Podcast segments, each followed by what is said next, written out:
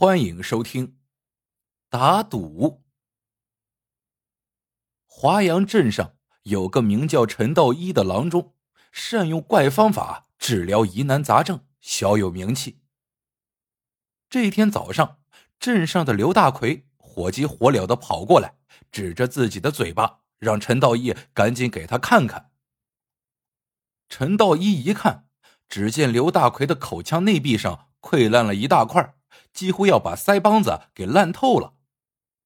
不料陈道一却摆摆手说：“我不给你治。”刘大奎一听就跳了起来，瞪着眼睛吼道：“你凭啥不给我治？”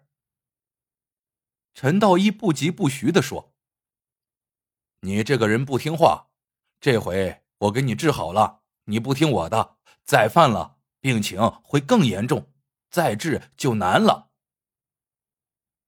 刘大奎生气的说：“你还没给我治，咋就知道我不听话了？我绝对听你的，还不行吗？哎呦，你快给我治吧，疼死我了！”陈道一瞟了他一眼，说：“你不会听我的。”刘大奎气急了：“哎呀，我肯定听。”陈道一说：“那咱俩打个赌吧。”他赌刘大奎做不到半个月不开口说话，赌金为二两银子。刘大奎又急又气，当下就同意打赌。两人寻来一个中间人，各拿出二两银子，放到了中间人那里。打完了赌，刘大奎气哼哼的回到家，这才发觉自己只顾打赌，陈道一。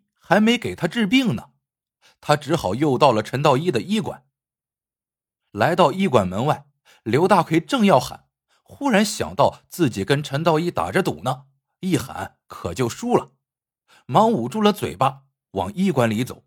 这时，只听陈道一正在跟人说话：“我给你开几副药，偷偷拌在草料里，那牛吃完了就会瘦下来的。”一个女人应道。好。听那女人的声音，正是隔壁邻居翠芝。刘大奎心里不禁咯噔了一下。他们干嘛要让牛瘦下来呢？翠芝家里只有一头牛，靠它来耕种十几亩薄田，牛壮了才有力气干活，哪有让牛瘦下来的道理？刘大奎猜不透，就躲在一旁悄悄看着。不一会儿。翠芝出了医馆，手里并没有提着药包，肚子那里却是鼓鼓囊囊的，显然是把药包藏进了衣襟里。这么偷偷摸摸的，定不是干什么好事。刘大奎顿时来了兴趣，也不去找陈道一治病了，而是偷偷跟着翠芝。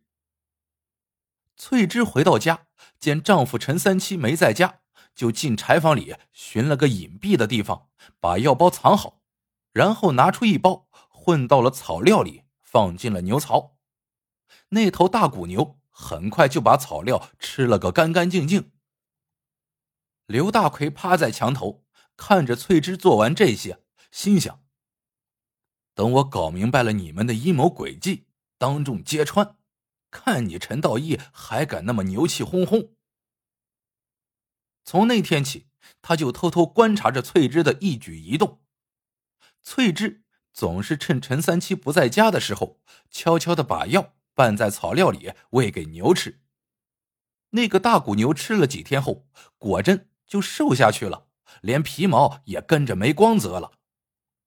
刘大奎暗暗的想：这个陈道义医术倒真是高明，想让牛瘦，牛果真就瘦了。这一天早上，刘大奎听到翠芝一阵哭嚷。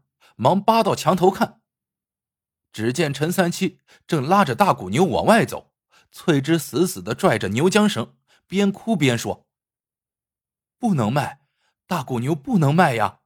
你把它卖了，咱家的地可咋办呀？种不好地，打不出粮食，咱一家都得挨饿呀！”陈三七凶巴巴的说：“不让我卖牛，我就休了你！”说着，他一把推开翠芝，牵着大骨牛走了。翠芝蹲到地上，捂着脸哭了起来。刘大奎更摸不着头脑了：陈三七为什么要卖牛呢？真卖了牛，他家的地没法耕种，不就荒了吗？刘大奎满腹疑窦，悄悄跟着陈三七来到了集市上。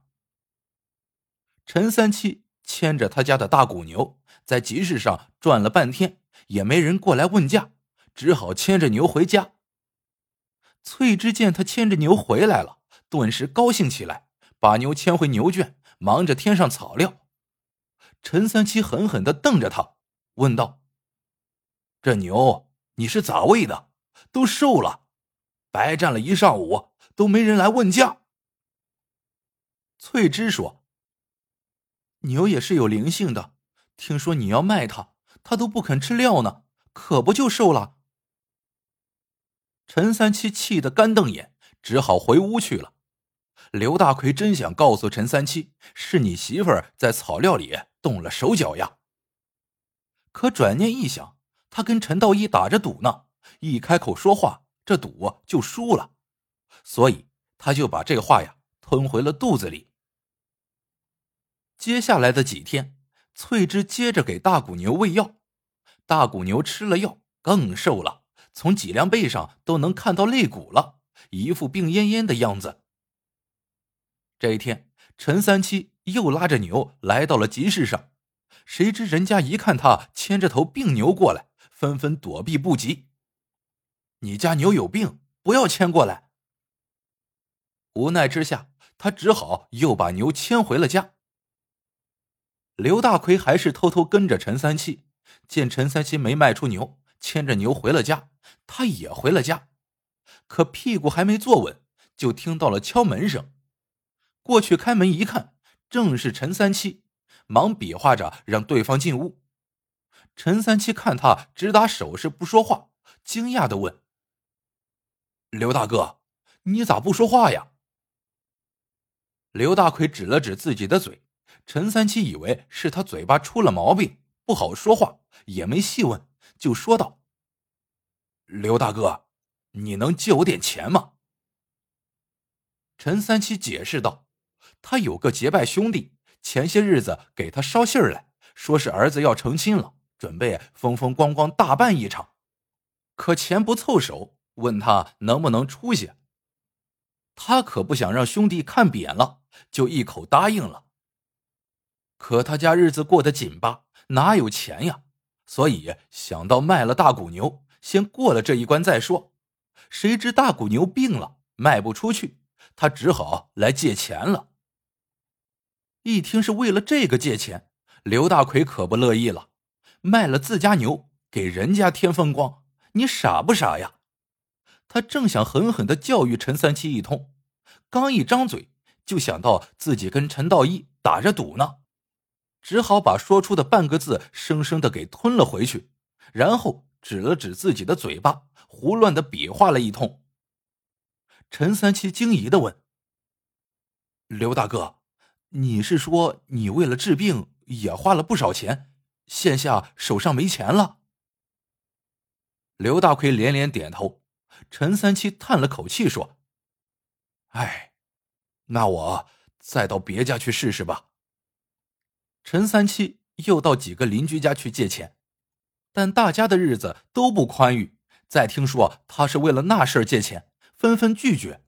陈三七借不到钱，没脸去喝喜酒。就躲出去打短工去了。翠芝眼看躲过了这一劫，赶紧给大骨牛停了药。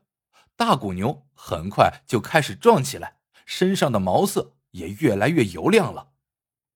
刘大奎越想越是心惊，幸亏自己跟陈道一打着赌，没有把翠芝给牛下药的事情告诉陈三七，否则陈三七把药一扔，这头大骨牛非卖不可。翠芝家的日子那可就没法过了。很快，半个月的赌期到了，刘大奎找到陈道一问：“这赌算我赢了吧？”陈道一笑着说：“你赢了。”他喊过中间人，把二两银子还给了刘大奎，却把自己那二两银子收进了袖袋里。刘大奎叫道：“哎，你赌输了，该把银子给我呀！”陈道一白了他一眼，说道：“我给你治好了口疮，诊费就是二两银子。”刘大奎试着用舌头舔了一下，原先那块溃烂之处还真不疼了，口疮不知什么时候就好了。他还是不肯罢休。我的口疮是自己好的，不是你治的。陈道一笑道：“有本事，下回你再犯了口疮，别来找我。”刘大奎可不敢保证，忙陪笑道：“陈郎中。”我这病是咋好的？都没见你用药啊！陈道一又白了他一眼，反问道：“你以为治病就得用药啊？”原来刘大奎这人性子急，听风就是雨，急得内火上升，口腔灼热，生了口疮。陈道一和他打了赌，让他半个月不能讲话，听到的很多事有了眉目。他也就不跟着着急了，火气一消，口疮自然就跟着好了。刘大奎想了想，哎，还真是这么回事他不禁朝陈道义竖起了大拇指。陈郎中，你真牛！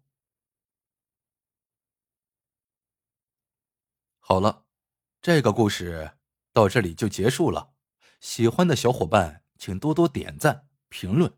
转发，感谢您的收听，我们下个故事见。